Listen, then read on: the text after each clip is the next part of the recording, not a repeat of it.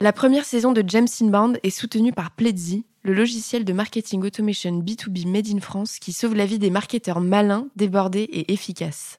On l'utilise au quotidien avec nos clients et franchement, on s'en passerait plus. D'ailleurs, vous aurez plus de chances qu'on accepte de bosser avec vous si vous avez déjà Pledzi ou que vous êtes prêt à nous faire confiance sur ce choix d'outils marketing. Sans plus attendre, c'est parti pour votre épisode.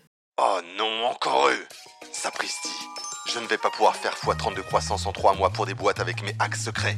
Un jour, j'aurai leur peau et ouais, Dr Now, on est les membres fondateurs d'un collectif de freelance qui s'appelle James Inbound. Et on sait que tes hacks pétés, ils marchent pas de toute façon. James Inbound, un podcast présenté par Anne-Claire Duval ou Cédric Costa. Ça dépend des jours. Nous, notre mission, c'est de créer du contenu au service de la croissance dans un CRM simple et clair qui fait collaborer équipe sales et marketing.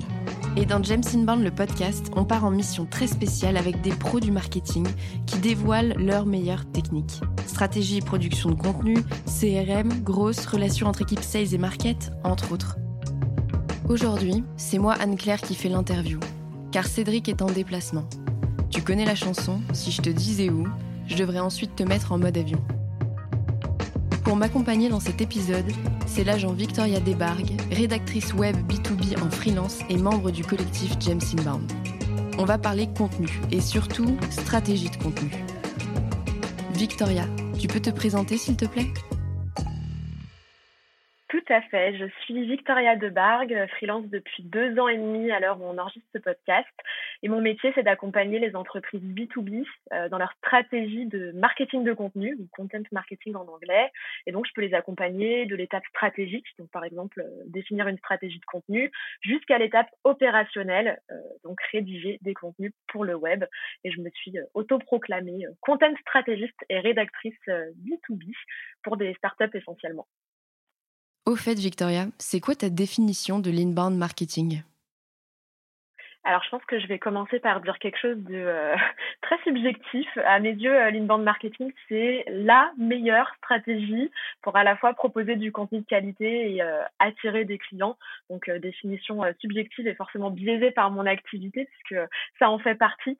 Mais pour compléter avec des termes un peu plus traditionnels, je dirais que c'est l'ensemble des contenus marketing qui permettent d'attirer à soi des visiteurs pour après les transformer en clients. Et donc, on parle de contenu marketing comme des articles de blog, des livres blancs, des posts LinkedIn, tous les contenus qui ont une logique de euh, in et, pas de out, comme par exemple euh, une pub à la télé euh, ou à la radio. Et ouais, ce qui est important dans l'inbound marketing, je pense à mes yeux, c'est qu'il y a un fil rouge, une logique de, de stratégie de contenu. Moi, j'aime bien parler du bon contenu au bon endroit, au bon moment. Mais du coup, comment s'inscrit la stratégie de contenu dans la stratégie d'inbound?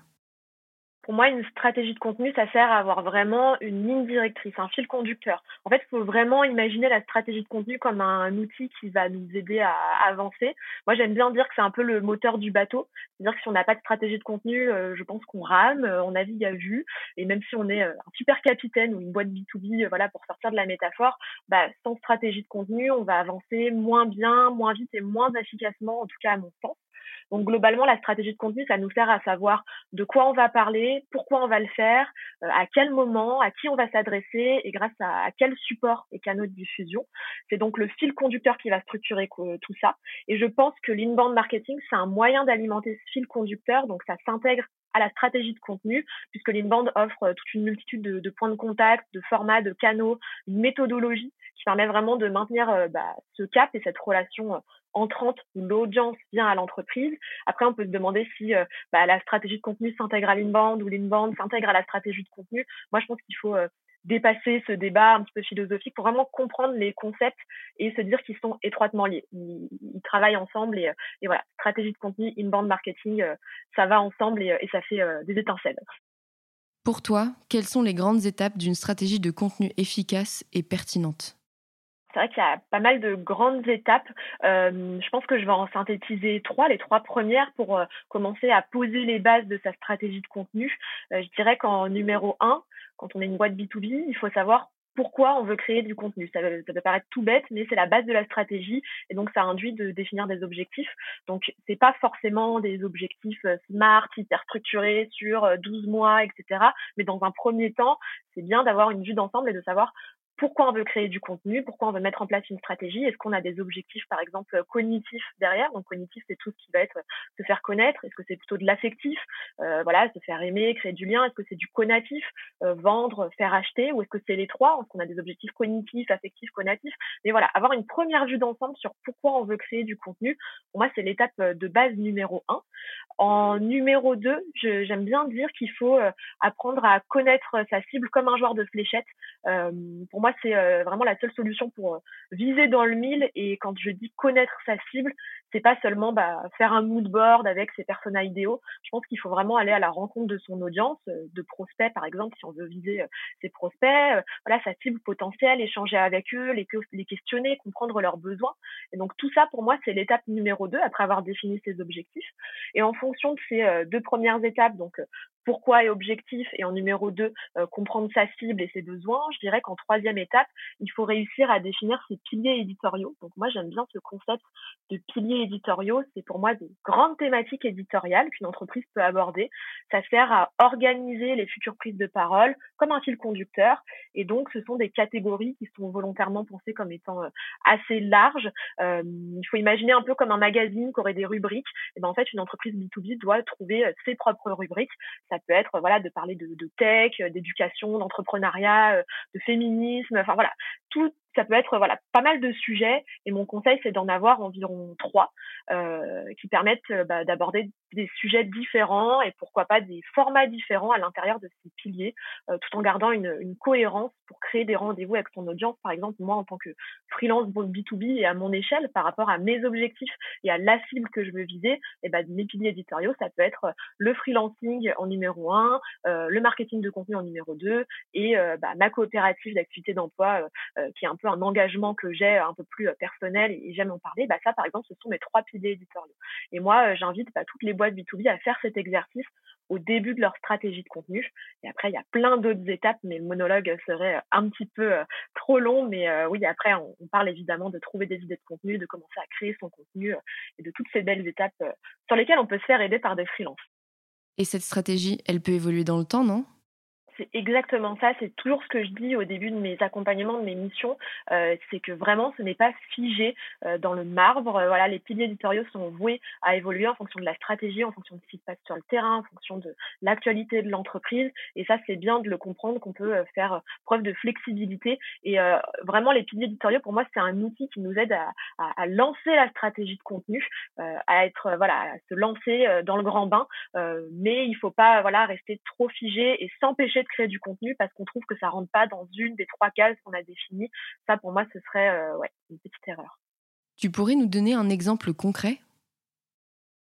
Je peux repartir de l'exemple de ma propre stratégie, par exemple. Moi, je suis assez active euh, sur, euh, pour le coup, ce sera assez concret. J'aurai les, les exemples en tête, mais ouais, moi, je suis très active sur LinkedIn, donc j'ai choisi de plutôt que m'éparpiller sur pas mal de canaux, déjà de faire le choix. Et ça, c'est aussi donc une des étapes de la stratégie de contenu, c'est de faire un choix sur sur ces canaux. Et donc moi, j'ai choisi de, de, prendre la parole sur LinkedIn.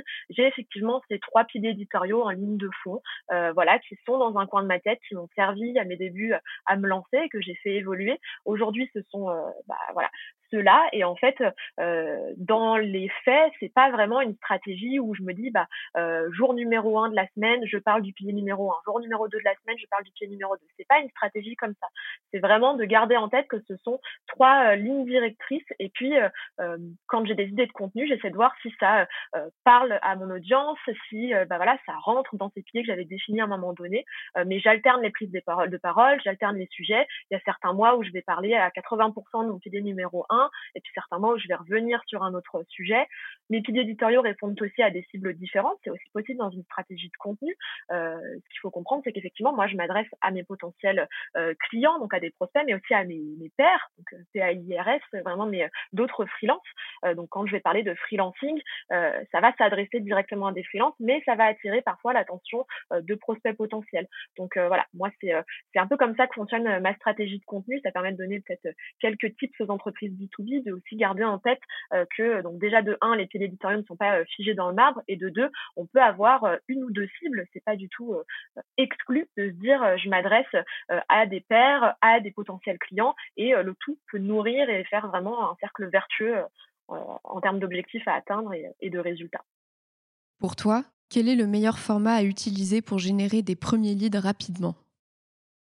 Moi, il y a un format que j'aime particulièrement en, B2B, euh, c'est tout ce qui va s'appuyer sur la preuve sociale. Donc, alors, je suis euh, consciente que ça va pas être euh, évident. Je pense notamment au cas client. Donc, je suis consciente que ça va pas être évident pour une entreprise qui vient de se lancer, qui n'a pas encore de clients. Mais moi, je conseillerais aux entreprises qui, bah, dès qu'elles ont un premier client, donc ça peut être assez rapidement, de miser sur bah, vraiment un contenu qui se base sur une expérience, un retour d'expérience, une, une preuve sociale. Et c'est un contenu qui, pour moi, est très concret, très pratico-pratique, qui marche très bien en B2B euh, pour euh, rassurer euh, des futurs prospects et les transformer en clients à leur tour.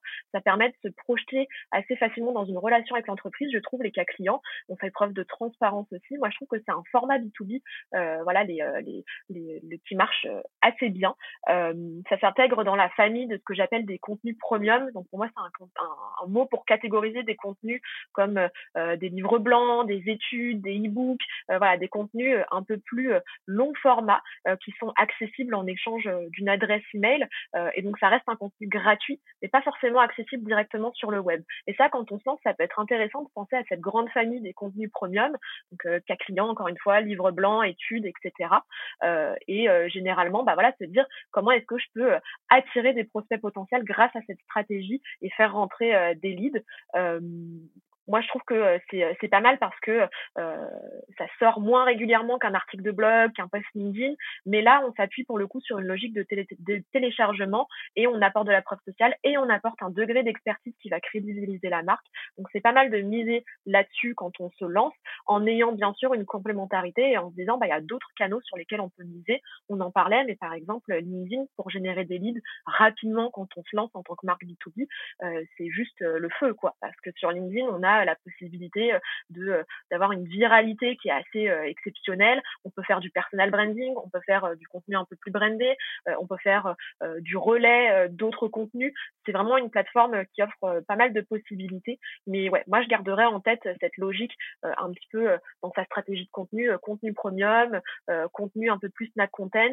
Et puis dès qu'on a des clients, hop, penser à la preuve sociale, au cas client, à comment est-ce qu'on peut valoriser ce qu'on a apporté à nos premiers clients, euh, voilà les résultats qu'on a obtenus avec euh, telle marque et, euh, et en faire un joli cas qui donne envie d'être téléchargé et, qui rassure la cible.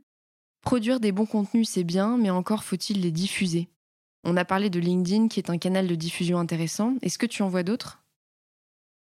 Je suis encore une fois très biaisée par mon activité car parfois j'ai l'impression de vivre, de, me nourrir, de me lever, de, de manger LinkedIn. Enfin, c'est vraiment omniprésent et je suis une pro LinkedIn. Donc, euh, je pense que moi, j'ai tendance à, à, pas mal encourager les entreprises à aller sur ce, euh, ce canal de diffusion et euh, d'expression native, puisque ça peut être les deux. évidemment, il en existe d'autres. voilà, c'est clair qu'on peut aussi miser sur d'autres plateformes sociales. on peut aller parfois sur Twitter, etc. Mais moi, je, resterai vraiment, si on parle vraiment de canaux de, diffusion, je resterai vraiment sur LinkedIn. c'est pour moi, en tout cas, je dirais le moyen peut-être euh, le plus simple pour avoir des résultats assez rapides. Euh, je suis pro LinkedIn. Un autre canal de diffusion, ça peut être l'email. On peut partager des contenus aux leads qu'on a en base pour les faire mûrir. Qu'est-ce que tu en penses? Et je dirais que euh, c'est ce qui est important de garder en tête, même si euh, effectivement, et c'est vrai que LinkedIn, ça peut être vu aussi comme la solution de facilité, euh, mais pour rebondir en allant dans ton sens, LinkedIn, il faut bien comprendre aussi qu'on est locataire de la plateforme, là où quand on a une base email, on en est propriétaire. Et donc, c'est dire que effectivement, avoir une base email, avoir un système de, de newsletter ou voilà, une stratégie en tout cas qui repose sur l'email en tant que canal de diffusion, bah, c'est vraiment être propriétaire de sa base de données et ne pas dépendre entre guillemets d'une plateforme tierce. Donc, ouais, garder en tête. Et même au-delà de ça, avant même d'avoir cette réflexion, moi, il y a une, une citation d'un philosophe canadien qui s'appelle Marshall McLuhan, qui est assez tranché sur certains sujets, donc qui dit le message, c'est le médium. En fait, lui, pour lui, dans, dans une communication, le plus important, c'est pas forcément le contenu et le sens du message, c'est son canal de transmission. donc, selon lui, le moyen dont on transmet la façon dont on transmet les messages, ça l'emporte sur le fond et la forme. Donc ça, c'est vraiment, il y a deux écoles, donc je suis pas là vraiment pour discuter de la véracité de cette citation, mais ça souligne quelque chose d'hyper intéressant, c'est que le canal de diffusion, c'est un choix hyper important qui peut peser plus que le contenu en lui-même. Donc c'est clair que quand on pose les bases de sa stratégie de contenu en B2B, il faut se poser la question assez rapidement euh, du canal de diffusion en fonction de ses objectifs. Et quand on fait le choix entre un LinkedIn et, une, l'email, ou quand on choisit les deux, euh, de bien comprendre que ça peut vachement peser dans les messages qu'on va faire passer. Effectivement, avoir un super contenu mais ne le partager à personne, ça sert un peu à rien quand même. C'est ça, et c'est pour ça que euh, il faut toujours penser encore une fois à cette logique de diffusion. Demain, si on a une stratégie de blogging par exemple, et qu'une entreprise B2B bah, crée des articles de blog rattachés à un site web, euh, bah, c'est super, mais ça suffit peut-être pas. Euh, voilà, il faut des actions de relais, il faut euh, trouver euh, bah, des plateformes sociales ou en tout cas des canaux de diffusion qui permettent de, de connecter les gens et de connecter les contenus aux gens. Euh, et donc l'email, LinkedIn, voilà, c'est encore une fois un canal de diffusion pour atteindre encore plus de viralité et ne pas se reposer sur des acquis de j'ai appuyé sur le bouton publier quelque part et, ça suffit. Alors si je résume, l'erreur numéro un, c'est de ne pas penser aux canaux de diffusion dès le départ. Est-ce que tu en vois d'autres? Écoute, on va on va essayer de faire un petit euh, un petit top 5, mais je dirais euh, euh, premièrement ouais de copier bêtement la concurrence. Moi, je trouve ça tellement dommage. En fait, une stratégie de contenu, c'est une opportunité en or de bah, de montrer la, la personnalité, l'identité d'une entreprise. Donc faire du duplicate content, que ce soit sur la forme ou le fond, moi je trouve que c'est une erreur. Ça n'exclut pas de s'inspirer encore une fois, mais vraiment copier bêtement la concurrence, pour moi, c'est l'erreur numéro un euh, qui me frustre énormément en tant que créative. Euh, donc voilà, je dirais aussi que de pas être régulier, ça c'est vraiment dommage. Euh, faut pas oublier que la régularité c'est plus important plus important que la quantité. Il y a beaucoup de boîtes qui mettent de l'enthousiasme dès le début et qui arrêtent soudainement leur stratégie de contenu.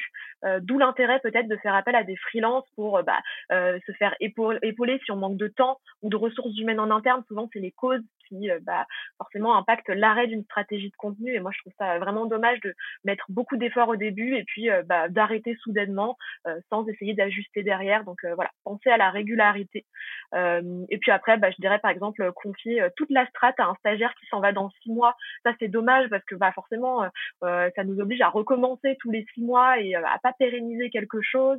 Ou alors peut-être une erreur qui toi va te parler, mais voilà de pas mesurer le, le ROI, le ROI de sa stratégie pour pouvoir faire des ajustements ensuite. Et euh, ouais, dernière erreur, euh, et je m'arrêterai là-dessus, mais je dirais que c'est euh, d'avoir une stratégie qui est trop ascendante dans le sens où une entreprise B2B ne pense qu'à publier du contenu, mais jamais à échanger avec son audience ou sa communauté.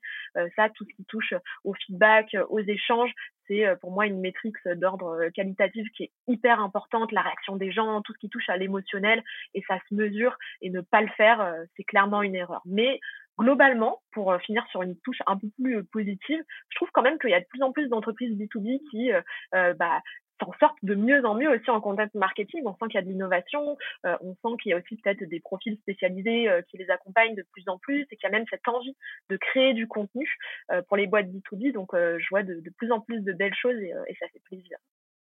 Est-ce que tu aurais des contenus B2B qui t'ont particulièrement marqué dernièrement?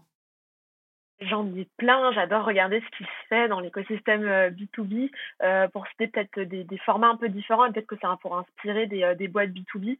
bah, je vais parler de, de, notre chère Aria qui a une belle stratégie de livre blanc et c'est vrai qu'il y a deux trois livres blancs sortis récemment à l'heure on enregistre le podcast qui sont assez intéressants. On parlait de contenu premium tout à l'heure, ça c'est des contenus premium bah, sur lesquels j'ai travaillé mais que je prends aussi un grand plaisir à, à lire.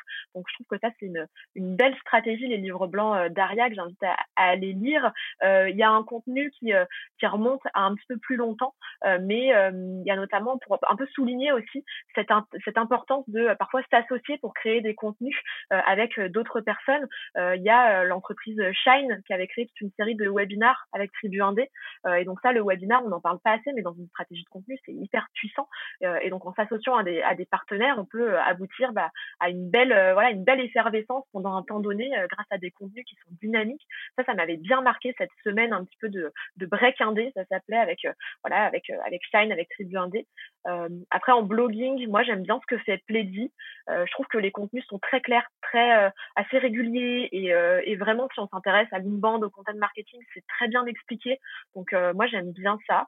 Et, et ouais et, et peut-être Play Play aussi pour ses vidéos sur LinkedIn. Donc là on change encore une fois de de format et, euh, et ils ont même dans leur onglet ressources une machine à idées de vidéos. Donc s'il y a des entreprises, voilà, je, je suis absolument pas payée, je les connais pas personnellement, mais euh, j'ai trouvé ça hyper ingénieux euh, comme en tout cas comme comme ressource, comme presque contenu pour alimenter la stratégie, d'aider les autres grâce à quelque chose d'assez innovant. Donc ça c'était cool et je pense que je finirai pour aussi souligner le fait que James Inband ait lancé son podcast B2B et ça le, le contenu est hyper intéressant quand même. Le podcast de marque B2B, c'est un contenu qui marque et, euh, et, qui, euh, et qui, moi, en tout cas, euh, me plaît énormément.